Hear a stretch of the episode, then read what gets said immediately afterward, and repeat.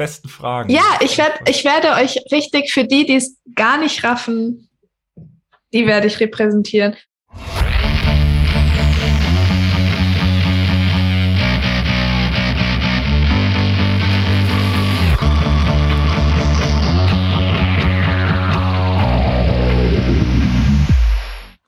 Hallo und herzlich willkommen zur sechsten Episode des Lauf ganzheitlich Podcast. Mein Name ist Tobias und ich sitze wie immer hier mit der lieben Tabea. Hallo Tabea. Hallo Tobias. Wie geht's dir, Tabea? Ja, ganz gut und selbst? ja, auch, danke. Kurz und schmerzlos. Ja, ich möchte nochmal ganz herzlich allen Zuhörenden danken für das tolle Feedback zur letzten Folge über Körperbild. Das war wirklich sehr überwältigend. Ähm, Tabea, du hast da so ein paar Stimmen gesammelt, oder? Möchtest du mal kurz einen kleinen Überblick geben, was uns da noch so erreicht hat?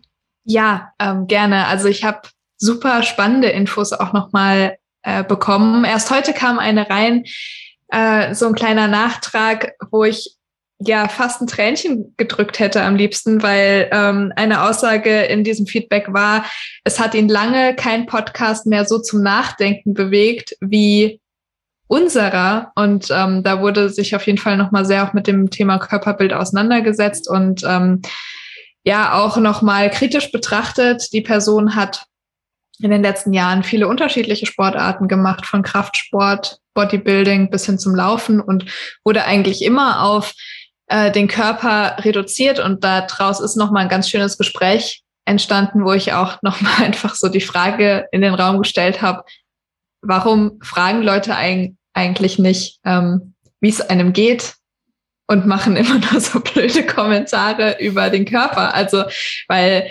häufig steckt ja so eine versteckte Sorge dahinter.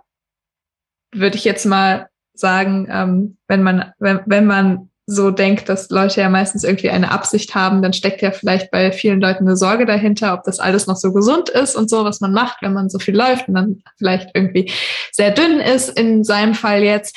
Und ähm, warum man nicht vielleicht einfach mal fragt, hey, geht's dir gut? So mhm. wie du jetzt am Anfang der Episode. Das fand ich sehr spannend. Und einen anderen Punkt, ähm, der mich auch echt nochmal zum Nachdenken gebracht hat, äh, war eine andere Hörerin, die mich nochmal kritisch aufmerksam gemacht hat auf den Begriff Body Positivity, den, oh Gott, das habe ich jetzt gerade richtig deutsch ausgesprochen. Body Positivity, genau, der Begriff, äh, den ich auch immer sehr lapidar in vielen Posts verwendet habe, wo ich darüber gesprochen habe, ähm, wie es mir mit meinem Körper geht oder wenn ich mal am Struggeln war oder so, habe ich den immer als Hashtag gesetzt. Und äh, sie hat mich darauf aufmerksam gemacht, dass Body Positivity ein Hashtag ist, der ähm, eigentlich schwarzen Frauen zuzuschreiben sind, äh, ist, der die nicht in die, dieses klassische Schönheitsideal reinpassen, aufgrund von üppigeren Körperformen, ähm, was sich dann weitergetragen hat äh, zu Frauen, zu weißen Frauen, die auch, äh, sage ich mal, nicht in das Schema einer schönen Frau passen, weil sie eben deutlich, ähm, deutlich korpulenter sind ähm, als das Schönheitsideal und eigentlich dieser Begriff Body Positivity auch diesen Frauen vorbehalten sein sollte. Und mhm. mittlerweile leider viele, also was heißt leider? Ich glaube, es ist wie bei mir einfach Unwissenheit, Leute das nicht mehr wissen und mit diesem Begriff sehr um sich schmeißen äh, und der Sinn davon ein bisschen verloren geht, beziehungsweise ist dann natürlich sehr verwässert, was eigentlich mal gemeint war. Und äh, man doch vielleicht darüber nachdenken sollte, einfach den Begriff Body Acceptance zu benutzen oder äh, Body Neutrality. Mhm. Okay. Das waren so die zwei Stimmen, die ich wirklich, äh, die nachhaltig gesessen haben irgendwie. Und ansonsten war einfach sehr viel Liebes dabei Uh, und dafür auch einfach nochmal danke. Es ist echt total schön zu sehen, wie ihr uns unterstützt, wie ihr uns zuhört. Uh, ja, einfach, einfach der Wahnsinn, das bei erst sechs Folgen. Das stimmt. Auch nochmal ein herzliches Dankeschön von mir an alle Hörerinnen und Hörer. Jetzt kommt ein harter Cut. Wir haben nämlich heute einen wunderbaren Gast, aber es geht um etwas völlig anderes. Völlig. Völlig anderes. Wir haben uns Tobias Packhäuser eingeladen. Er hat einen, nicht nur einen wunderschönen Namen, wie ich finde, sondern er ist auch noch ähm, ja ein Nordlicht aus äh, Schwerin kommt. Er ist Vorstand bei Laufen gegen Leiden, wo ja Tabea und ich auch Mitglied sind. Und er ist Gewerkschaftssekretär im Bereich Jugend bei Verdi. Und also ich habe in der Schule mal was über Gewerkschaften gelernt, aber so richtig was darüber wissen, hm, das weiß ich nicht. Ich habe nie was in der Schule über Gewerkschaften gelernt. Ich habe mal neben einer Verdi gewohnt und das war's. Ja, und deswegen haben wir gedacht, wir wollen ja laufen und in diesem Podcast prä präsentieren. Deswegen reden wir heute über Gewerkschaftspolitik mit Tobias. Hallo Tobias. Moin Tabea, moin Tobi. Ähm, schön, dass ich da sein darf. Ähm, und ähm, schön, dass wir quasi beide, ich würde mal sagen, Extreme meiner äh, Wahrnehmung da haben, nämlich die Leute, die etwas in ihrer Schullaufbahn über Gewerkschaften hören und der große Teil wie Tabea, die eher nichts hören. Äh, ja, super spannend. Und wäre das nicht schon genug, Tobi, habe ich gerade bei Strava noch gesehen, du bist heute deinen 500. Streak-Tag gelaufen. Herzlichen Glückwunsch. Ja, danke schön, danke. Ich finde, da kann man schon mal ein bisschen applaudieren. Also so. ja, Streakrunning. Das ist, finde ich, schon sehr spannend. Wir wollen erstmal am Anfang so ein bisschen übers Laufen reden, weil wir sind ja doch irgendwie ein Laufpodcast. Ähm, warum streakst du? Und warum äh, stopp, stopp, stopp. Nein, nein, nein, nein, Tobi nochmal, Moment, was ist die erste Frage in unserem Podcast? Ach so, stimmt. Obwohl ich das jetzt nur eine Überleitung machen. Obwohl ich das jetzt vielleicht schon vorweggenommen habe. Ähm, Tobias, was war denn die lustigste Trainingseinheit in den le letzten Wochen für dich? Ja, das ist, ähm, also es ist Tatsache schwer zu sagen. Also wenn man jetzt die letzten Wochen sehr weit fasst, weil wir haben ja diesen dieses Corona-Ding. Ähm, mhm. Das heißt, es war gar nicht so richtig möglich, immer zu laufen. Und auch bei uns ja die gute Nachtläufe finden jetzt ja erst wieder seit ein paar Monaten so richtig in Präsenz und mit Menschen statt. Ähm, heute war natürlich schon ein lustiger Lauf. Es waren auch zwei Leute von den Lake Runners Schwerin, die immer mittwochs laufen, ähm, dabei, aber nicht so besonders. Äh, da freue ich mich Tatsache eher auf die Läufe, die jetzt am Wochenende kommen, weil wir wieder an der Mosel sind mit Laufen gegen Leiden und ein Laufcamp haben. Aber wenn ich ein Stück weiter zurückgehe, dann würde ich sagen, dass der schönste Laufmoment jetzt so in den letzten, ich will es mal sagen, so knapp Jahr, war äh, der gemeinsame Lauf mit ähm, Malte, als Malte auf seiner Tour durch Deutschland mit seinem Eat My It's Run Vegan Projekt ähm, in Schwerin halt gemacht hat und ähm, ich mit Anne Jüngling, ähm, die auch hier in Schwerin wohnt, ähm, und mit Sophie, meiner Freundin, zusammen Malte unterwegs quasi eingefangen haben und dann am Neumühler See noch ein bisschen ähm, durch die schöne äh, mecklenburgische Schweiz äh, getrailt sind und ähm, dann einen schönen super Freundetag hatten ähm, mit Grillen und allem drum und dran. Das war eigentlich so, ich will es mal sagen, in der Corona-Zeit der schönste Lauf, den wir da so hatten. Das klingt Ma auch echt schön. Malte hat uns sehr bereichert. also mein Lauf mit ihm war auch auf jeden Fall unvergesslich, ja. Sehr schön. War auch echt ein bisschen traurig, dass er so weit weg von Trier da durch Deutschland gelaufen ist. Und ich äh, damals, ja, da war der Kleine, Kleine noch sehr jung. Das hat nicht so gut funktioniert. Ja, aber um zu meiner anderen Frage zurückzukommen. yeah, unterbrochen wurdest du. Warum zur Hölle läuft man jeden Tag und warum zur Hölle 500 Tage hintereinander? Also es ist jetzt mittlerweile mein dritter Streak, also deswegen heißt er auch Nord Streak 2, äh, 3, Entschuldigung, 3, 3. Ähm, und weil es Spaß macht. Also das ist die einfache Aussage, ähm, weil es mittlerweile auch so Alltag ist. Also ähm, ich habe mit dem ersten Streak vor knapp zwei Jahren angefangen. Ähm, da war ich nämlich das erste Mal bei einem Laufcamp von Laufen gegen Leiden dabei und da waren schon so verrückte Menschen wie der liebe Carsten Mithöfer dabei, der Vegan Streak Runner, für alle, die ihn vielleicht kennen, ähm, auch wenn er jetzt in den sozialen Netzwerken nicht mehr so aktiv ist. Ähm, und ähm, Anne war auch dabei, die ja auch jetzt am Wochenende ihren tausendsten Streak-Tag hatte am Sonntag. Wow. Ähm, also die hat, die hat ein bisschen Vorsprung. und wir haben einfach darüber geredet und ich hatte so ein bisschen das Problem, dass ich ähm, also nicht in den Trainingsplan, nicht in so eine Laufroutine reingekommen bin. Und dann meinten die so, ach, versuch doch einfach mal zu streaken. Dann kommst du irgendwann von alleine rein, machst so kurze Strecken, fängst du erst damit an und ähm, ja, und dann hat's Spaß gemacht. Und jetzt ist das echt so, Alltag. Also selbst in meinem, da kommen wir ja jetzt später nochmal zu, in meinem ähm, durchaus immer mal wieder stressigen Arbeitsalltag, ähm, ist das so das kleine, wenn es eine kurze Runde ist, Viertelstündchen, wo man sich mal so Auszeit nimmt, irgendwie den Kopf frei kriegt, ähm, ein bisschen Bewegung in den Körper kriegt. Und das ist schon so, Streak Running macht schon Spaß dann. Mhm.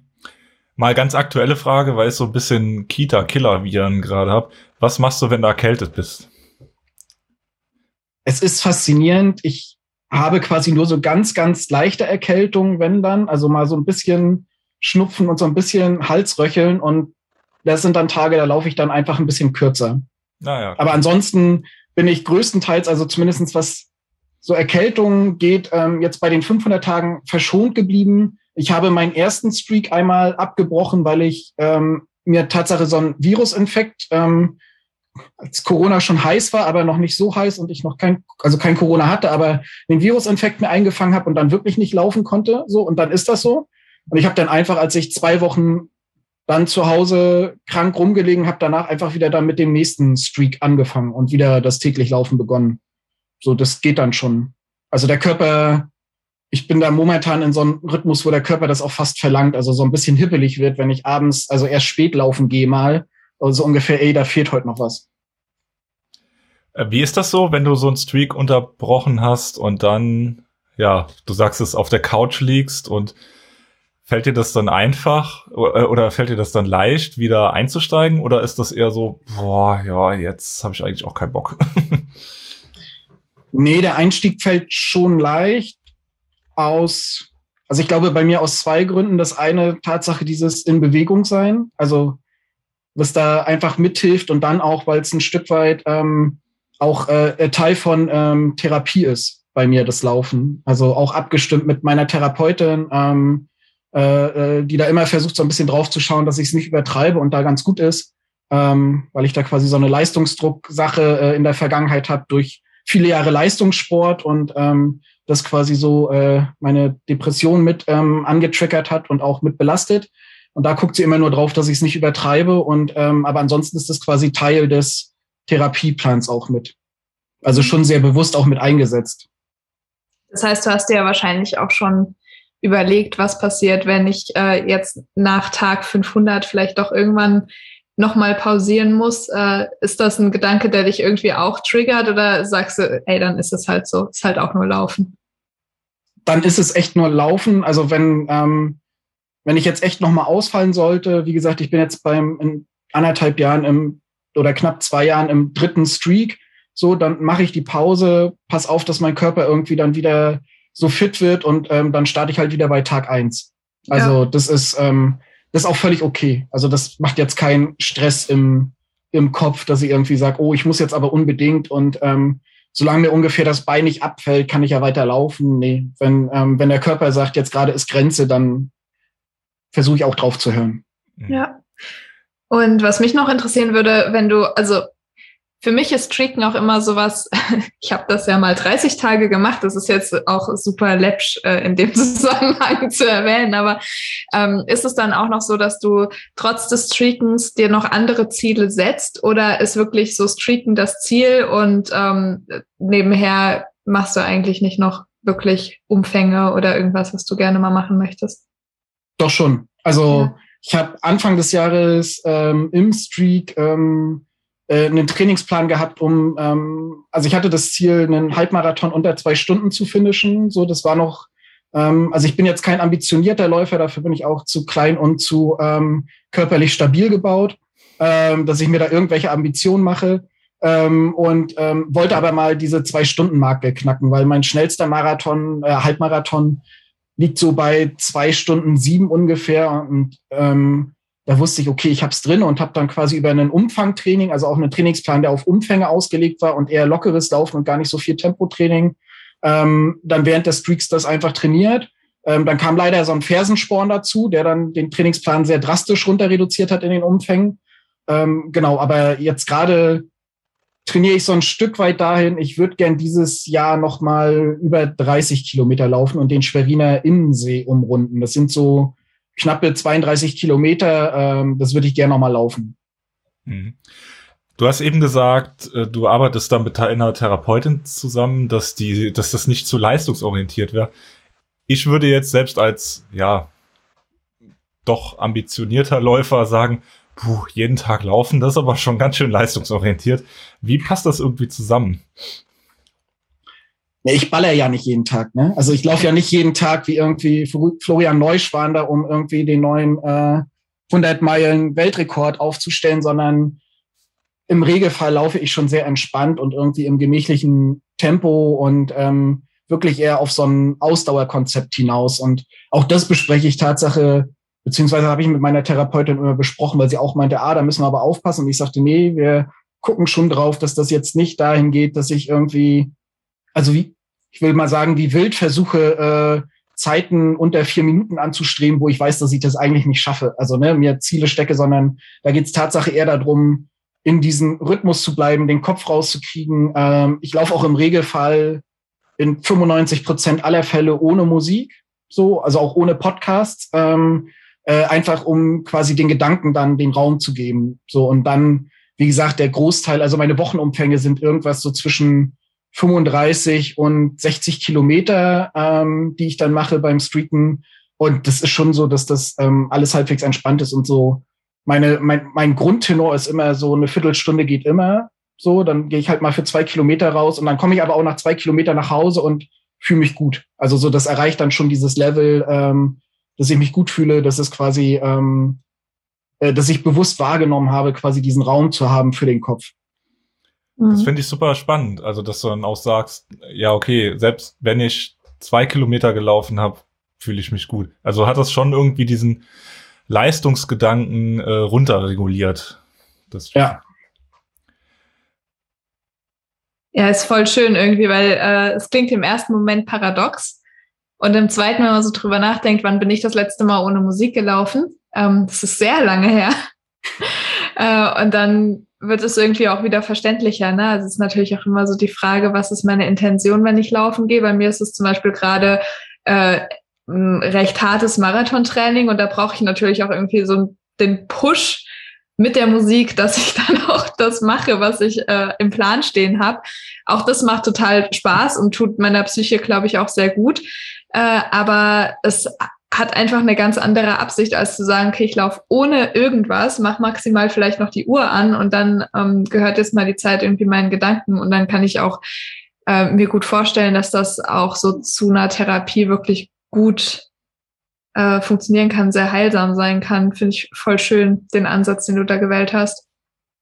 Ja, es ist auch manchmal, ähm, also es ist auch manchmal dieser kreative Prozess, den man dann hat. Ne? Also es gibt ja auch Menschen, die quasi, um kreativ zu sein, sich irgendwie dann unter die Dusche stellen, weil dann sie irgendwie da die Gedanken fließen lassen können. Und das habe ich auch. Ne? Also an so Tagen, wenn ich irgendwie neue Konzepte schreibe, also was ich so in meinem Job mache, da kommen wir ja gleich noch drauf dann. Ähm, aber wenn ich Konzepte schreibe oder wir irgendwie wieder neue Kampagnen uns überlegen, dann mache ich das häufig auch beim Laufen. Also dass ich da meine Gedanken sammle, dann diesen Raum nutze, ähm, äh, quasi von nichts abgelenkt zu sein und einfach in diesen Trott des Laufen zu sein, um quasi äh, äh die Kreativität daraus zu holen und fließen zu lassen. Dann kommen wir doch mal zu deinem Alltag. Was machst du in deinem Alltag? Ich habe es schon angekündigt, du bist äh, Gewer Gewerkschaftssekretär bei Verdi. Was macht man da? genau. Jetzt, könnt, jetzt könnte ich die Frage ja zurückstellen. Was glaubt ihr denn, was man, ähm, das mache ich tatsächlich sehr gerne und ich mache das jetzt einfach mal. Was glaubt ihr denn, was man so als Gewerkschaftssekretär macht?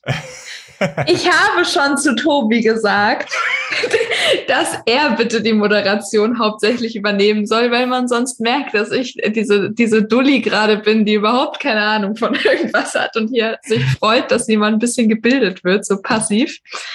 Aber ich frage, also ich fange jetzt einfach mal ganz mutig an. Ähm, ich glaube, du hast was mit Jugendlichen zu tun. ähm, ja, das ist schon mal also, wichtig. Ich, ich, ich muss mich echt outen. Also ich habe, äh, also natürlich, ich könnte dir jetzt das Wort Sekretär erklären im Bereich Jugend, ja. Äh, ich habe auch grob eine Ahnung, was eine Gewerkschaft macht, aber ich glaube, das wäre hier jetzt ein riesengroßes Rumdrucksen. Deswegen gebe ich gerne das Wort weiter an meinen netten Moderationskollegen. Ich würde tippen, viel Papierkram. Gut, das kannst du jetzt auch bei 95 Prozent der Jobs sagen, wo Sekretär dabei steht. Ja, oder allgemein Jobs. genau. Wo, wobei, da, da sind wir schon beim ersten Punkt. Als Gewerkschaftssekretär bin ich eigentlich weit weg vom quasi so, was man sich vorstellt als Sekretär. So, ähm, wir mhm. heißen halt einfach so. Also mhm. wir haben für die, ähm, ich will mal sagen, für diese Verwaltungstätigkeiten haben wir bei uns Mitarbeiterinnen und Mitarbeiter, die das ähm, machen. Und wir als Gewerkschaftssekretäre haben eigentlich nicht so eine Sekretärsfunktion. Das hat sich irgendwann irgendjemand mal ausgedacht, dass äh, die hauptamtlich beschäftigten Gewerkschaftssekretäre heißen. Ähm, aber was ich prinzipiell mache, ist eigentlich den ganzen Tag, also so während meiner Arbeitszeit und auch darüber hinaus, ähm, mich für die Rechte von ähm, Arbeitnehmerinnen und Arbeitnehmern einzusetzen. Das ist so das Grobe gesagt. Das meiste, was Leute dann, wenn sie jetzt nicht gerade in der Schule oder in der Berufsausbildung da sehr viel Inhaltliches zu hatten, noch mitkriegen, ist, dass wir manchmal irgendwo rumstehen, Fähnchen schwenken, irgendwie vor äh, irgendwie die Kita wieder dicht machen ähm, oder die Schule äh, zu ist oder der Paketbote keine Pakete bringt. Ähm, das heißt, dass wir irgendwie im Arbeitskampf und im Streik sind, aber die Gewerkschaftsarbeit ist eigentlich ganz, ganz viel darüber hinweg. Ne? Also ich sage das immer, ähm, wenn wir auch mit Leuten, also wenn ich unterwegs bin in den Betrieben, ich habe ungefähr so fünf Prozent meiner Arbeitszeit im Jahr sind quasi Arbeitskampfmaßnahmen. Also wir Streiks unterstützen, wo wir irgendwie draußen bei großen Demos sind, wo wir irgendwie Arbeitskampf machen. Ähm, und die restlichen 95 Prozent sind vor allen Dingen betriebliche Arbeit, also in Betriebe zu gehen, in Schulen, berufliche Schulen zu gehen, in Ausbildungsstätten zu gehen, in meinem Fall, ähm, da Workshops, Seminare zu machen, Fortbildung zu machen, rechtliche Begleitung auch zu machen von betrieblichen Interessensvertretungen, also Jugend- und Auszubildendenvertretungen, Betriebsräten und Personalräten. Und vor allen Dingen, ähm, und da können wir jetzt gleich dafür sorgen, hier Begriffe wieder positiv auch zu besetzen. Im Endeffekt bin ich Lobbyist.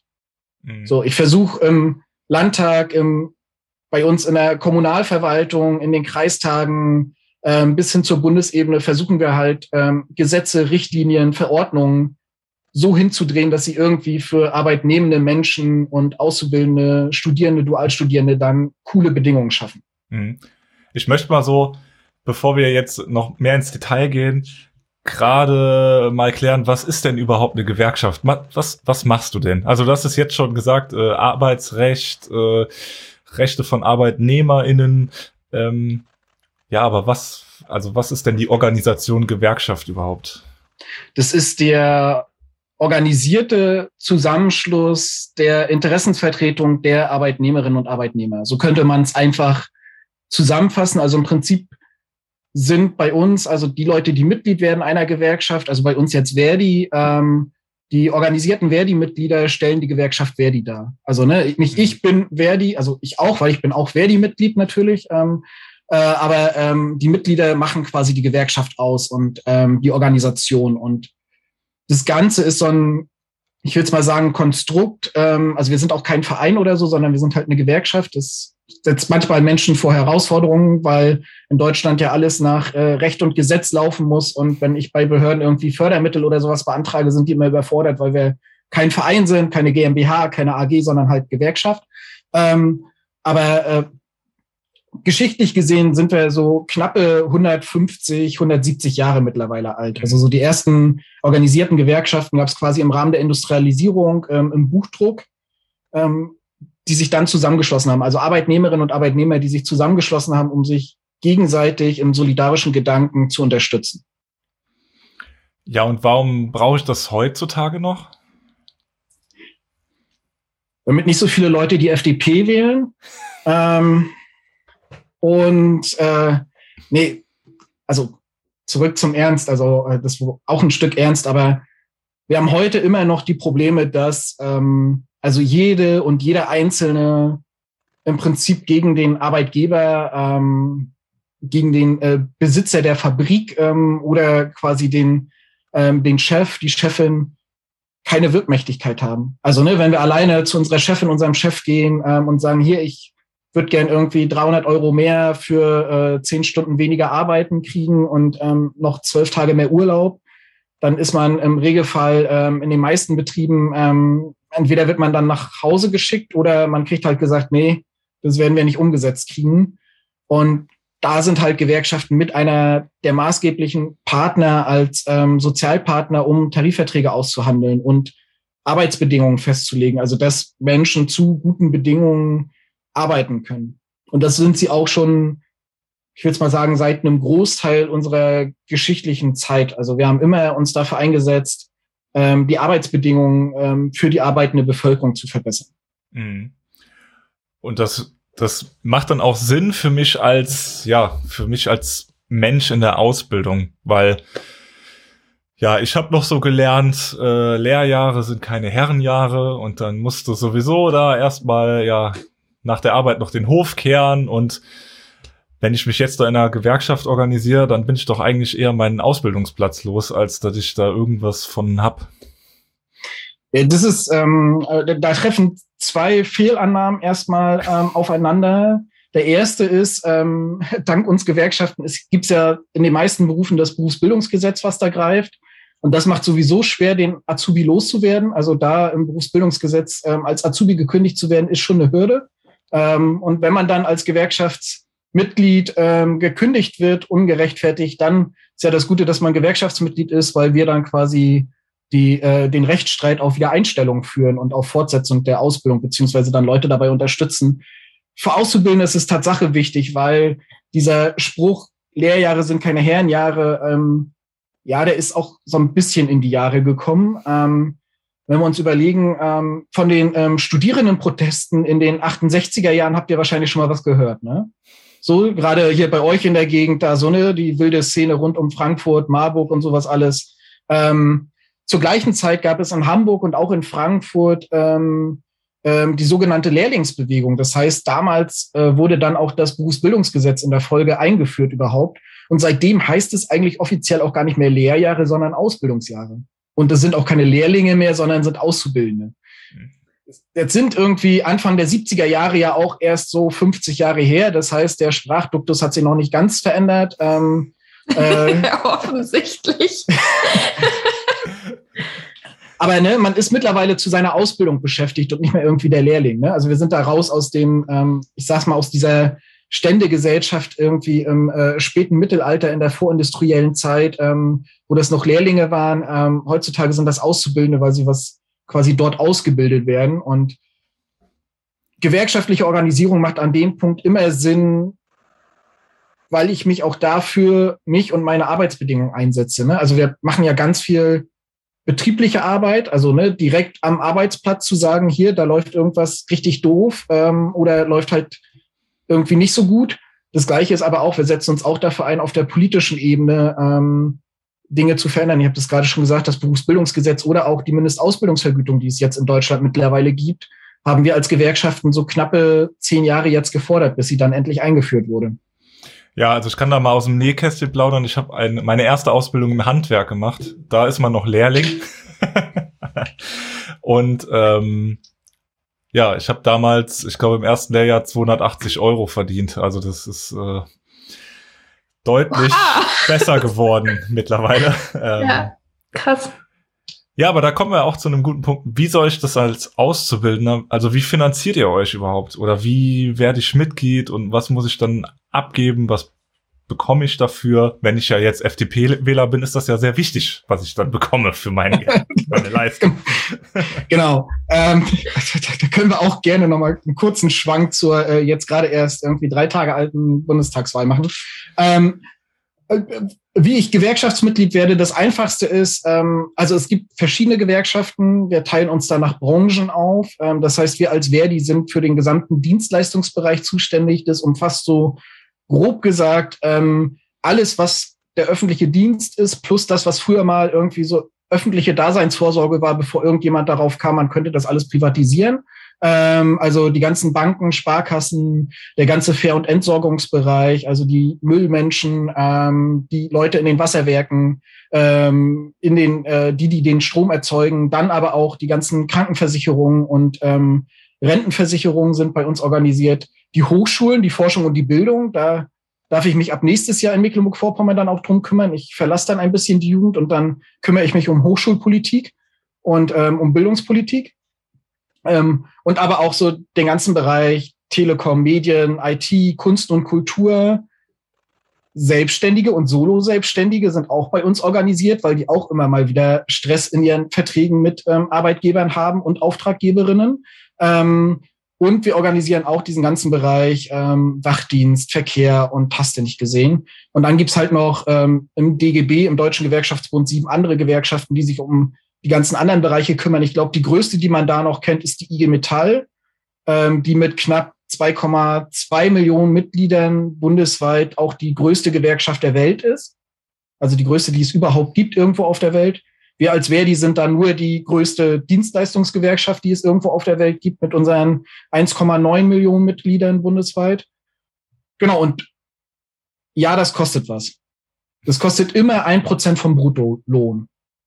Das heißt, ähm, der Bruttolohn, der auf deinem Gehaltszettel steht, davon ein Prozent ähm, ist dein Gewerkschaftsbeitrag und der ist solidarisch. Das heißt, es ist egal, ob du 258 Euro ähm, Ausbildungsvergütung erhältst, dann zahlst du halt 2,58 Euro im Monat. Oder ob du irgendwann ähm, für eine Angestellte in irgendeiner Position bist und ähm, 8.500 Euro verdienst, dann zahlst du halt ein bisschen mehr, ähm, aber immer nur ein Prozent. Das heißt, du behältst immer 99 Prozent von deinem Brutto mehr oder weniger übrig.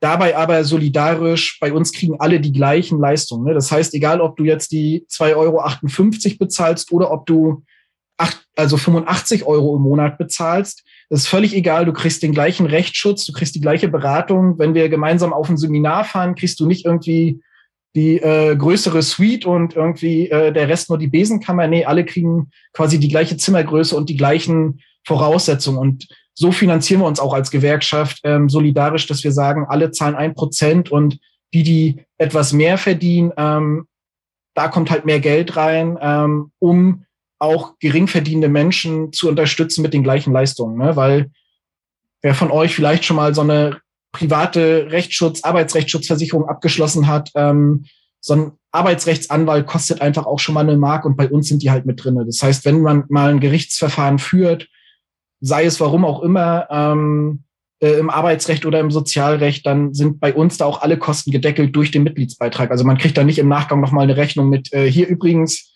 unser Anwalt hat 850 Euro für dein Verfahren gekostet, äh, wir freuen uns auf die Begleichung deiner Rechnung. Nee, dein ein Prozent reicht aus, um das alles zu bewerkstelligen. Mhm. Ja, ähm, da sind wir eigentlich schon beim nächsten Thema. Äh, Streik, Streit, Gerichtsverfahren ähm, wird ja immer so ein bisschen hochgekocht und ähm, wie ist das denn mit diesem Streik? Warum macht man das denn überhaupt?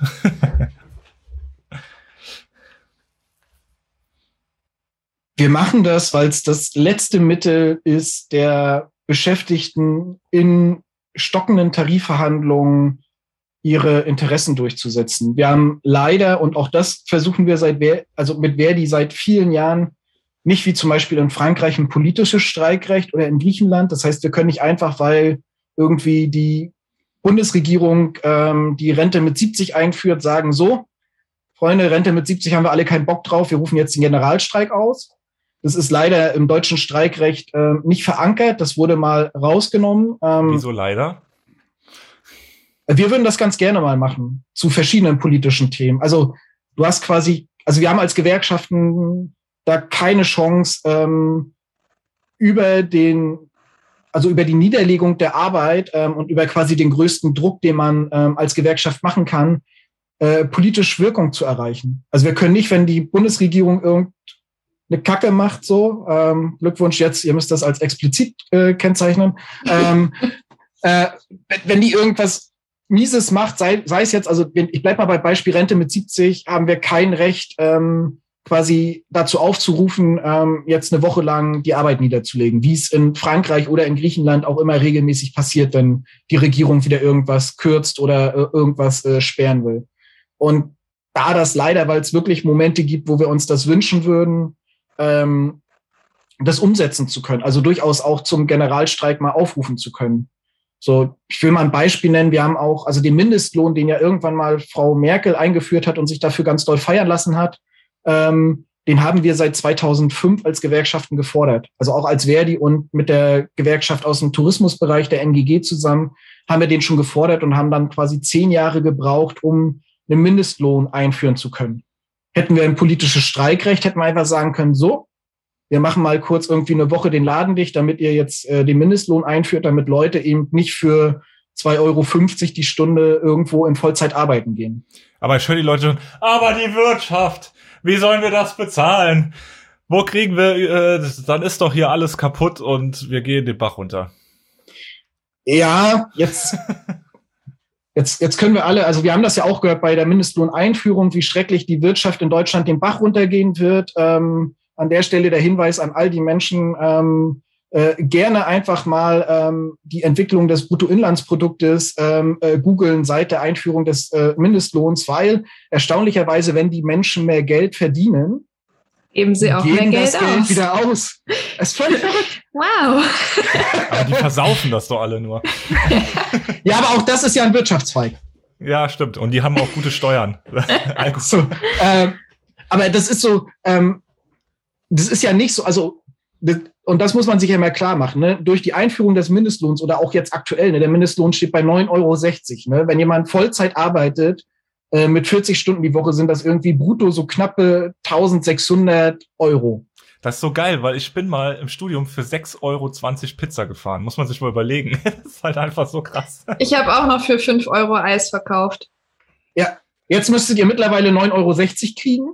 Ähm, aber auch von 9,60 Euro fängst du ja nicht am Ende des Monats an, irgendwie mit 5-Euro-Schein deine Kerzen in der Badewanne anzuzünden, weil du denkst, ich werde das Geld sowieso nicht los. So, ähm, so also ne, das, ne, da, da, bist du und ähm, wir gehen ja davon aus, also Hochrechnungen zeigen, dass wir jetzt irgendwas zwischen 12 und 13 Euro Mindestlohn bräuchten, damit Menschen, die viele Jahre auf Mindestlohnniveau arbeiten, nicht in die Altersarmut fallen und damit quasi wieder auch bei der Rente aufstocken müssen. So. Und da sind wir jetzt noch so 2,40 Euro von entfernt.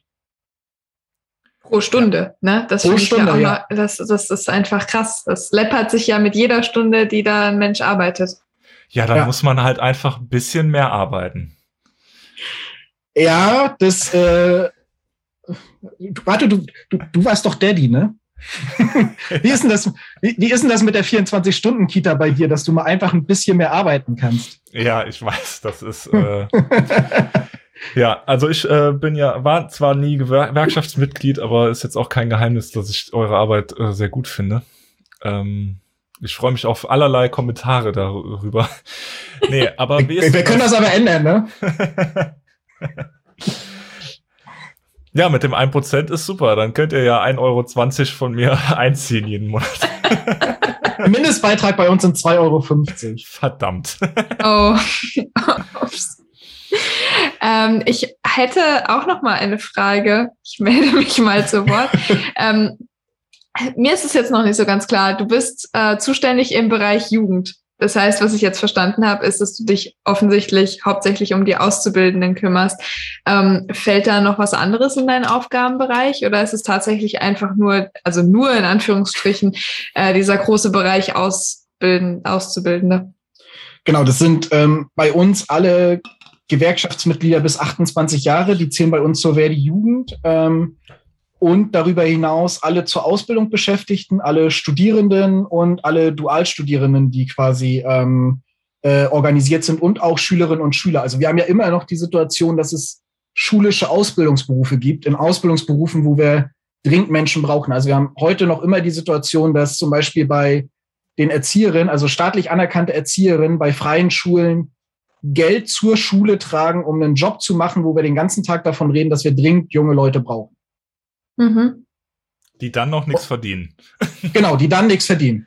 Und ist es dann eher so, dass äh, du dich für die SchülerInnen und Auszubildenden einsetzt, äh, ohne dass sie das vielleicht wollen? Oder gibt es da auch schon diese Organisation? Weil ich überlege mir gerade, äh, ja, ich in meinen Teenagerjahren, späten Teenagerjahren, äh, es wäre mir halt echt auch so ein bisschen egal gewesen. Also ich hätte gerne eine Ausbildung zur äh, Physiotherapeutin gemacht. Das war mir dann damals zu teuer. Aber ich wäre trotzdem nie auf die Idee gekommen, zu sagen, ach, naja, Mensch, dann melde ich mich mal bei der Verdi an. Vielleicht können die ja irgendwas für mich machen, dass ich dann doch kostengünstiger an meine Ausbildung komme. Also wie sieht es dann genau aus? Da triffst du ein Stück weit den, ähm, den Kern des Problems. Also mhm. ich bin Interessenvertreter und Lobbyist für meine Mitglieder. So, also, ne, wenn draußen 300 Nichtmitglieder stehen und sagen, wir müssten da mal was ändern, dann sage ich, ja, zum Beispiel Gewerkschaftsmitglied werden, dann können wir gemeinsam daran kämpfen. So, ähm, ich mache das nicht für meine nicht mit, also für Nichtmitglieder, so, ähm, sondern ähm, ne, die Mitglieder bezahlen mich. Also ne, ich bin hauptamtlich bei Verdi, das heißt, ich kriege meinen Lohn und Brot ähm, dank der Gewerkschaftsmitglieder, also dank der des ein Prozent, das die Leute bezahlen. Und das heißt, ich vertrete auch die ähm, Interessen von denen. Und wenn sich und das machen zum Glück auch viele, sich ähm, Auszubildende, auch schulische Auszubildende organisieren und sagen, hier, wir müssen da was verändern.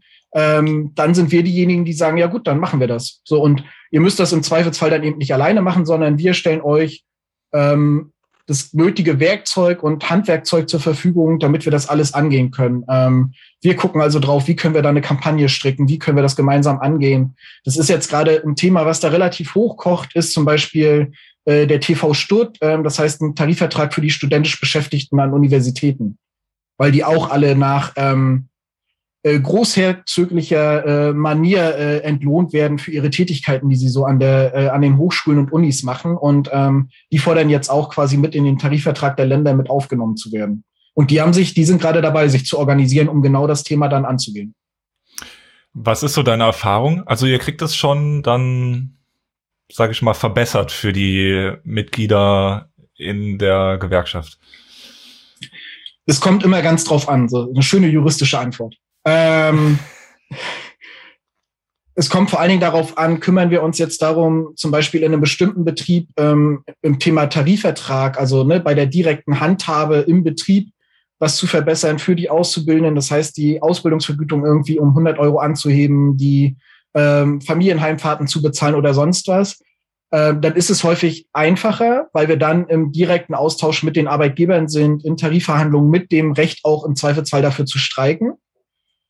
Auf der politischen Ebene wird es schwieriger. Und da ist es häufig ein Kampf, wenn bei uns Auszubildende ankommen und sagen, ah, wir müssten mal was an der schulischen Ausbildung zum Beispiel verändern, dann sind die politischen Mühlen so müde und langsam, dass sie selber häufig als Auszubildende nicht mehr erleben. Also dann den Kampf kämpfen für nachfolgende Generationen. Aber auch das ist eine Form von Solidarität und ja auch des Gemeinsamseins, ähm, dann im Nachgang, ich will es mal sagen, dazustehen und zu sagen, hier, ich selber bin zwar nicht mehr davon betroffen, dass irgendwie die Leute jetzt eine vergütete Ausbildung kriegen als Erzieherinnen und Erzieher, ähm, aber sie haben es halt durch mich geschafft, weil wir das irgendwie angegangen sind. So und das ist halt was, was auch immer wieder Leute motiviert zu sagen: Hier, wir machen das und wir gehen das Thema jetzt an.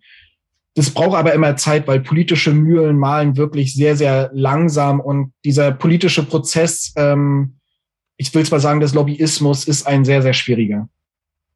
Muss man da so ein bisschen Weltverbesserer sein für?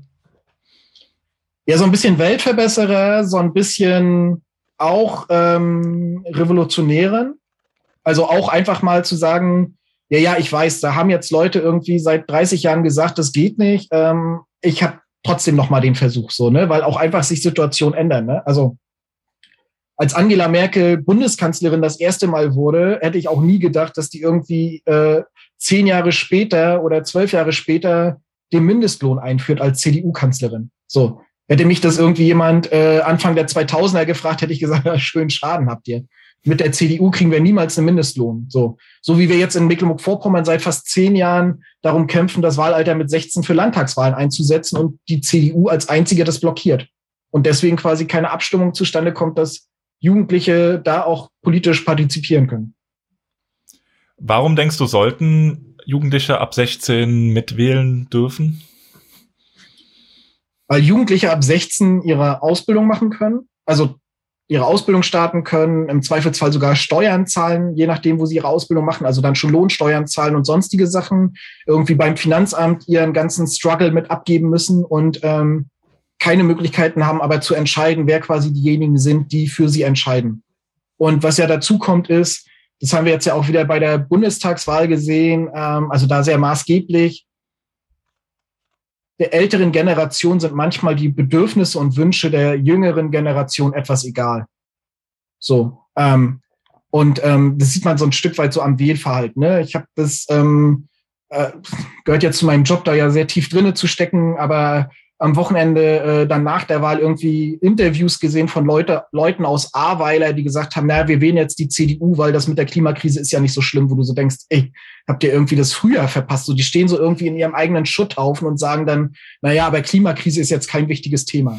So, und das ist halt so, viele junge Menschen sind da halt ähm, ein bisschen anders drauf, ähm, schauen da ein Stück weit anders drauf und versuchen da irgendwie ihr Bestes. Und das ist halt so das Thema, viele junge Menschen sind auch politisch interessiert. So, äh, also ne, wenn wir heute in die, wenn wir heute einfach mal, wir alle drei, wenn wir uns irgendwie irgendwann mal sehen, laufen wir kreuz und quer über die Straße und fragen die Leute, äh, wie denn so ihre Haltung zu Politik ist und was sie so von Politik verstehen, weil das ist ja auch so ein Argument, die jungen Leute wissen doch gar nicht, was das bedeutet. Ich glaube, 80 Prozent der Menschen wissen nicht, was es bedeutet. So. Und ähm, Sie dürfen aber trotzdem wählen, weil sie irgendwie über 18 sind. Als wird sich irgendwie, also ne, auch als ich 18 wurde, früher mal, ähm, paar Jahre her, ähm, da hat sich ja nicht irgendwie in der Nacht, als irgendwie das Datum vom äh, 24. auf den 25. September umgeschaltet ist, irgendwie, und ich dann auf einmal 18 war, so alles geändert und ich so, yeah, jetzt bin ich weise. So. Das gute nachträglich zum Geburtstag übrigens. das war ja erst. Heute ja, ist der 29. Ja, ja. Äh, genau, also ne, da, da, da ändert sich ja nichts. Also ne, das ist ja nicht auf einmal, dass ich dann dastehe und sage, gebt mir einen Wahlzettel, ich will ein Kreuz machen. So, ähm, ich habe die Welt verstanden. So, das, das lebt immer davon, sich für Dinge zu interessieren, sich mit Geschehnissen und der Welt auch auseinanderzusetzen. Und das können Jugendliche mit 16 und 17, die ihr Abitur machen, die in der Ausbildung sind, die teilweise auch schon arbeiten, weil sie irgendwie nebenbei ähm, während der Schule noch irgendwie Geld dazu verdienen wollen, weil sie irgendwie ein Leben haben wollen und äh, vielleicht Eltern oder Familie nicht die nötigen Ressourcen haben, um dann diese Wünsche zu erfüllen. Ähm, die können das genauso entscheiden, weil die genauso wissen, was irgendwie der Struggle draußen in der Welt ist. Ich möchte noch mal einmal auf dieses, dieses wunderbar hochkochbare Thema Streik kommen, weil das ist einfach, ich finde das immer wunderbar. Du willst es nicht loslassen. Ich will es ne? nicht loslassen. Ja. Weil ähm, ich finde, da sieht man so richtig schön immer, wie solidarisch unsere Gesellschaft wirklich ist. Weil, ähm, ja, und da ist immer das super Beispiel Bahnstreik, weil dann streikt die Bahn äh, oder die, die, die ähm, Gewerkschaften in der Bahn streiken. Wie sagt man es denn richtig? Sagt man das so? Die Gewerkschaften in der Bahn? Die, Bahn ja, die Gewerkschaftsmitglieder streiken. Ja, genau, gut. Ähm, streiken und dann regen sich alle anderen ArbeitnehmerInnen regen sich darüber auf, wie die das nur können. Ja, was würdest du so Leuten ganz gerne mit auf den Weg geben? Wenn wir in der Kita nur nachts streiken würden, wenn wir nur nachts die Züge lahmlegen würden, wenn wir nur nachts den Müll nicht wegfahren oder so, dann würden wir nichts erreichen. Das Druckmittel ist der Streik. Also ne, es geht darum, also nicht ein Unternehmen äh, zu zerstören durch Streik, so, das ist nicht der Sinn, aber einen wirtschaftlichen Schaden herzustellen, weil dadurch ähm, ein Druck auf das Unternehmen läuft, wenn, und da war jetzt der Bahnstreik wieder sehr maßgeblich, in, also gerade bei uns hier im Nordosten ist fast nichts gefahren. So, weil da einfach die Leute teilweise sehr gut organisiert sind oder das könnte man dazu sagen, die Strecken so schlecht sowieso befahren werden, dass wenn dann die drei Züge nicht fahren, das auch auffällt. Ähm, so, äh, dann trifft das die schon und dann hat das einen wirtschaftlichen Schaden für das Unternehmen an dem Tag. Das äh, ist sehr deutlich spürbar. Und diesen Druck müssen wir halt aufbauen und das ist die einzige Chance, die die Beschäftigten haben. Also streiken darf auch erstmal jede und jeder. Ne? Also es ist ein grundgesetzlich verbrieftes Recht. Ähm, auch Nicht-Gewerkschaftsmitglieder dürfen dann an dem Tag ihre Arbeit niederlegen und können sagen, hier, wir machen heute Streik, äh, wir machen das mit den Fähnchen und der brennenden Mülltonne vor der Tür. Ähm, und ähm, der Vorteil, den Gewerkschaftsmitglieder haben, ist, Gewerkschaftsmitglieder kriegen Streikgeld. Das heißt, sie kriegen eine finanzielle Unterstützung, wenn ähm, quasi, also ne, am Streiktag muss der Arbeitgeber keinen Lohn zahlen. Wenn man so einen Streik macht, der mal irgendwie über sechs, acht, zehn oder dreißig Wochen geht, dann ähm, knappst das schon an den persönlichen Ressourcen. Und da kriegen Gewerkschaftsmitglieder halt dann ähm, einen gewissen Anteil ihres Lohns von uns ersetzt, sodass sie weiter leben können und quasi auch den Streik ähm, durchführen können. Und Streik ist da das letzte Mittel, was immer auch die Bevölkerung trifft. Völlig zu Recht. So, also würde ein Streik nicht die Bevölkerung treffen in ihrer Gesamtheit oder in Teilen, dann wäre das auch nicht gut. Wir sind nur gesellschaftlich leider so herangezogen mittlerweile im äh, hervorragend funktionierenden Kapitalismus, dass die Leute eher auf die Streikenden sauer sind, als darauf, dass der Chef irgendwie nicht 3,5 Prozent mehr Lohn zahlen will. Oder irgendwie, wie jetzt bei der Bahn, 800 Euro Corona-Prämie. So. Sondern ja, die Leute stehen dann. Da als Herr Müller dann leiden, bitte, ja? Ich muss ja, genau. arbeiten gehen. Ja, genau. So, und aber dann schreiben die Leute halt uns, also ihr glaubt gar nicht, wie viele Anrufe, E-Mails wir bei Streiktagen kriegen. So mit wütenden Nachrichten, Leute, die uns ihre äh, Fahrkostenabrechnung fürs Auto schicken, wenn irgendwie die Bahn streikt. Also ne, wir haben ja auch teilweise so Straßenbahnen, die bei uns organisiert sind dann in der Stadt oder dann ihre Parktickets zuschicken und zu sagen, hier, ihr habt gestreikt, ihr müsst das jetzt und wir denen dann immer antworten, ja, schickt das doch bitte dem Arbeitgeber, der nicht einlenken wollte. Wenn der Arbeitgeber sich hinsetzt und sagt, bei ähm, 30 Millionen Gewinn im Jahr, ähm, da kann ich die dreieinhalb Prozent für die Beschäftigten abzwacken ähm, in der ersten Verhandlungsrunde, dann müssen wir auch nicht streiken. So. Mhm. Und, und das ist so dieses, dieses Problem, was wir haben in der Gesellschaft. Ähm, also es ist wirklich so ein gesellschaftliches Problem der Solidarität, ähm, dass die so stark, also unser Leben so stark auf Arbeit fokussiert ist. Oder vielleicht halt auch so ein, äh, ja, auch eine mediale Darstellung, die ein bisschen dazu verleitet, auch eine Verdi oder eine IG Metall immer eher als negativ zu konnotieren. Ne? Also ich meine, ich hatte jetzt wirklich, also ich bin froh, dass wir dieses Gespräch mal führen, ähm, weil ich bin ja aus dem Herzen auch sehr solidarisch, aber selbst ich äh, erwische mich bei, bei Streiks oder wenn man Verdi erstmal hört, dass man so denkt, oh, hm, die streiken wieder. So, ne? Also Verdi ist gleich Streik und äh, erstmal nichts anderes. Und ähm, umso mehr man jetzt darüber hört und äh, sich wirklich mal damit auseinandersetzt, umso, äh, umso geiler finde ich den Laden. So, ich sag's mal, wie es ist. Es ist ja an sich ähm, einfach, ein, einfach wirklich eine gute Sache, die ja offensichtlich seit Jahrhunderten schon äh, Bestand hat. Und umso trauriger, dass es eigentlich so negativ konnotiert ist in der Gesellschaft. Also ich glaube nicht mal, dass es nur die Gesellschaft ist, die da das Problem ist, sondern auch, wie das nach außen kommuniziert wird.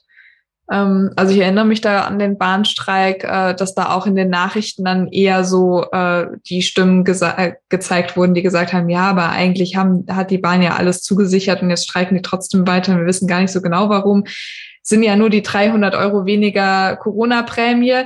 Das wurde dann als äh, Stimme einfach so stehen gelassen, wo ich mir auch denke, ja, also da, so wird es dann vielleicht auch gefärbt.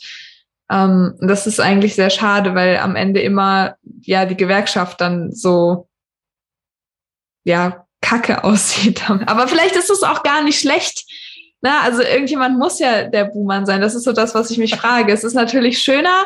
Es ist eine äh, eine Gewerkschaft in dem Sinne, als wenn es dann eben die vielen Einzelnen sind, die es dann vielleicht trifft. So kann man sich wenigstens als Einzelperson noch hinter einer größeren Organisation verstecken. Ja, da, dafür sind wir auch da, ne? Also äh, Rücken zu geben für die ja. Beschäftigten ähm, und da zu stehen, so das ist Teil meines Jobs und ich mache das auch gerne. Ne? Also wenn dann irgendein Arbeitgeber oder auch irgendwie Leute ankommen und meckern, so, dann erkläre ich den genauso wie euch jetzt, ey, das Problem sind nicht wir. Also ne, wir sind nicht die Leute, die jetzt so, ähm, also auch die Streikenden würden viel lieber irgendwie dann, also ne, als Lokführer irgendwie vorne in der Lok sitzen und durch die Gegend fahren, ähm, weil, also jetzt der GDL-Streik war jetzt ja irgendwie im Sommer, im Regelfall, das müsst ihr euch vorstellen, laufen bei uns Tarifverhandlungen immer im Winter. Ich weiß nicht, wann sich Arbeitgeber mal darauf ein, also wann denen das eingefallen ist, dass das viel sinnvoller ist, das irgendwie im Winter zu machen. Ich habe schon bei Busstreiks, also als wir den Nahverkehr bestreikt haben, bei irgendwie nachts um drei vor so einer Busbude, also ne, von einem von einem Hof von einer, von einer Busgesellschaft gestanden im Schnee mit so einer Feuertonne und äh, mir so richtig den Arsch abgefroren. So und auch die Kollegen, die da mit draußen stehen, hätten echt Lust, lieber drinnen irgendwie äh, in ihrem beheizten Bus zu sitzen, als irgendwie draußen mit mir. So, ne? Also auch die Kollegen haben nicht Lust darauf, irgendwie immer streiken zu müssen. Aber es sind halt die Arbeitgeber, die, ähm, die dann ähm, sich versperren und sagen, nö, haben wir keinen Bock drauf, zeigt erst mal so ungefähr, wie stark ihr seid, so lasst mal Muskeln spielen. Ähm, und das ist so der, das Problem. Und das Problem fängt eigentlich da an, bei dem Einstieg, den wir vorhin hatten. So, Tobi sagte noch, naja, er hatte da mal irgendwann was von Gewerkschaft in der Schule. So, ähm, wie umfassend das dann ist, ist auch immer noch die Frage. Aber du sagtest, Tabea, du hattest das noch nie. Und das ist so das große Problem. Das wird im Prinzip nicht behandelt. Also was sind Gewerkschaften? Warum sind die eigentlich da? Warum machen die eigentlich mehr als nur das mit dem Streik? So, was machen die eigentlich ansonsten noch? Und warum sind die wichtig in unserer Gesellschaft? Das wird im Regelfall und zumindest soweit ich das auch wahrnehme, äh, so für Mecklenburg-Vorpommern und für uns hier in dem Nordosten und im Norden, in, ich glaube, 95 Prozent der Fälle nicht in der Schule behandelt. So. Also Leute lernen das einfach gar nicht. Und auch in der Berufsschule wird das eher dann sträflich behandelt. Da sind die Leute dann immer ganz froh, wenn wir irgendwie mal vorbeikommen, Projekttage machen und denen dann mal erzählen, warum wir eigentlich da sind und was auch Demokratie im Betrieb dann bedeutet, weil das ist ja auch ein Teil unserer Arbeit. Ne? Also auch Tarifverträge sind Demokratie im Betrieb, weil beim Tarifvertrag bekommen alle für die gleiche Tätigkeit das gleiche Geld und die gleichen Arbeitsbedingungen. Mir ist auch tatsächlich eingefallen, gerade als du es gesagt hast, dass ich es in der Ausbildung in der Berufsschule hatte. Und da wahrscheinlich auch nur ausführlich, weil ich so eine richtig linke Zecke als Berufsschullehrer hatte. Glückwunsch, System. Die sind viel zu selten. Ja, nee, der war auch, also bin, dem Mann bin ich auch sehr dankbar, der hat nämlich wirklich guten Unterricht gemacht. Äh, Habe ich nach Jahren dann nochmal auf Punkkonzerten getroffen, war wirklich ganz wunderbar. Ja, was würdest du dir denn wünschen, Tobias, wenn du jetzt äh, ja dein deine Parade Medien Gesellschaftsarbeit, also wie sollte die Ge Gesellschaft zu Gewerkschaften stehen? Ich habe es am Montag, glaube ich, bei Instagram auch formuliert. Ähm, wir sollten alle mal ein bisschen mehr solidarischer sein und ähm, diese Solidarität auch ähm, mit Leben füllen und drüber nachdenken, was dieser Begriff Solidarität eigentlich für uns bedeutet und unserem Leben. Also ne, nicht nur das Zusammensein und solidarisch sein irgendwie mit unseren Liebsten und Nächsten, die so neben uns sind, sondern auch irgendwie mit Menschen, die, warum auch immer, vielleicht auch in der Gesellschaft strugglen oder auch ähm, die beschissene Arbeitsbedingungen haben, die beschissene Jobs haben, ähm, und auch mit denen irgendwie dazustehen und zu sagen, hier, wir müssen da ein Stück weit draufschauen, wie können wir eigentlich diese Welt und dieses Leben für uns ein Stück weit besser machen und das auch immer verbunden mit Gesamtthemen. Also auch wir als Gewerkschaften gucken da nicht nur in so äh, äh so kleine Fokuspunkte, sondern betrachten das auch gesamtgesellschaftlich. Ne? Also wir haben jetzt auch, ne, 24.09. war jetzt ja wieder großer Klimastreiktag von Fridays for Future. Da haben wir bundesweit mit aufgerufen leider nicht zum Streik, sondern nur zur Demo. Ne? Also wir haben unseren Beschäftigten gesagt und unseren Mitgliedern, stecht euch bitte von der Arbeit aus, geht in eurer Freizeit zu den Demos, weil wir dürfen nicht streiken. Das ist zum Beispiel auch so ein Fall. Ne? Wir können nicht für Klimagerechtigkeit einen politischen Streik machen. So, kein Generalstreik für Pariser Klimaabkommen und 1,5 Grad. Obwohl wir es gerne würden. So. Und das ist so dieses, dieses Solidaritätsgefühl, was man gerade im Freundeskreis häufig hat, ähm, das ein Stück weit größer zu denken und da mehr Leute mit reinzuholen. Und ich glaube, was schon mal ein guter Schritt wäre, ist immer, wenn wir in der Tagesschau oder in irgendwelchen Nachrichten sehen, ah, da streikt wieder wer, ähm, drüber sich zu reflektieren, zu fragen, also warum machen die das vielleicht? Und ähm, finde ich jetzt eigentlich die, die streiken, doof oder ist vielleicht der Arbeitgeber, der bestreikt, ähm, äh, derjenige, den ich jetzt doof finden sollte? Ja, Boah, also ich bin äh, geflasht davon, wie tiefgründig dieses Thema am Ende doch ist, weil es wirklich ähm, ganz, ganz viele Ebenen äh, noch, noch mal so anschneidet. Und äh, ich, wahrscheinlich hast du jetzt auch Teile unserer Abschlussfrage schon so ein bisschen vorweggenommen, aber ich möchte sie dir dennoch gerne stellen und zwar vielleicht sogar ähm, auf zwei Ebenen. Und zwar äh, hast du sie vielleicht schon gehört, wenn du unseren Podcast gehört hast, vielleicht aber auch nicht. Ähm, stell dir vor, wir treffen uns in zehn Jahren in irgendeinem schönen Café in Schwerin, weil Schwerin hat das schönere Schloss. Ähm, Marburg ist ja da, kommt immer nicht so gut weg, ist auch in Ordnung. und trinken Kaffee oder einen Tee äh, mit Blick auf das Schweriner Schloss und äh, du erzählst uns, was in den letzten zehn Jahren so alles in deinem Leben passiert ist, in deinem Leben, läuferisch vielleicht auch, äh, vielleicht auch persönlich, aber vielleicht auch gesellschaftlich. Ich fange mal bei dem Einfacheren an, beim Gesellschaftlichen. Ja, ähm, da warst du ja schon dran. genau, ähm, da bin ich drin. Ich würde mir wünschen, dass wir uns in zehn Jahren treffen und ähm, draufschauen und sagen, die Gesellschaft ist Tatsache wieder solidarischer geworden und wieder offener für, also ist weg von dieser, ähm, äh, wie viel ist dein Outfit wert, ähm, Flex-Mentalität, die es jetzt einfach teilweise gibt, also dieses Heranziehen als jede und jeder ist irgendwie seines, ihres eigenes Glückes Schmiedes, sondern dieses, ey, lass mal irgendwie zusammengeiern Scheiß machen, vielleicht auch im Bildungssystem, also dass wir auch wegkommen von diesem harten Struggle nach hier, du musst irgendwie Jahrgangsbeste, Jahrgangsbester sein und nur Einsen und Zweien zählen. Nee, soziale Kompetenzen zählen und ähm, machen Menschen viel wertvoller, als wenn ich irgendwie die dritte Ableitung der siebten binomischen Formel auswendig berechnen kann. So, ähm, die brauche ich nämlich eher seltener als irgendwie die Fähigkeit, mit Menschen irgendwie empathisch zu handeln. Ähm, nebenbei hoffe ich, dass wir dann alle nur noch 30 Stunden die Woche arbeiten müssen, weil das völlig ausreicht. Ähm, das heißt, wir mehr Zeit für Kaffee haben. Und ähm, wenn ich jetzt so persönlich drauf schaue, wo ich in zehn Jahren sein möchte, ähm, ich würde gerne noch streaken dann. Mhm. Ähm, also es muss nicht dann ein Streak am Stück sein. Ich wollte gerade ähm, sagen, ist es dann noch derselbe Streak, wo du jetzt heute den 500. Lauf gemacht hast? Das wäre eine sehr hohe Zahl, da gucken wir mal. Aber ich würde, ich, ich würde gerne, also ich bin dann 45 Jahre alt, ähm, ich würde dann gerne immer noch regelmäßig laufen können, ohne Beschwerden so. Ähm, und hätte gerne so den ein oder anderen, ähm, mich reizt es auch eher in die längeren und ähm, naturnahen Distanzen als irgendwie so einen Straßenmarathon wegzuzimmern. Ähm, von daher, da würde ich gerne irgendwie so schöne Laufabenteuer mit äh, lieben, tollen Menschen ähm, erlebt haben in der Zeit und ähm, hoffentlich in der Zeit dann auch Laufabenteuer mit euch. Oh ja. Auf, also bei, bei Naturabenteuer, die ein bisschen länger sind, läuferisch, Tobi, da sind wir doch dabei, oder? Auf jeden Fall. Mir fehlen nur, glaube ich, bei dir inspirieren so ein bisschen die Berge. Aber ja, der kann ja dann zu uns kommen. Der, der kann ja. Tobias, vielen, vielen Dank für deine Zeit, die du dir hier genommen hast. Danke für ja diesen großen Abriss läuferisch sowie auch gewerkschaftspolitisch.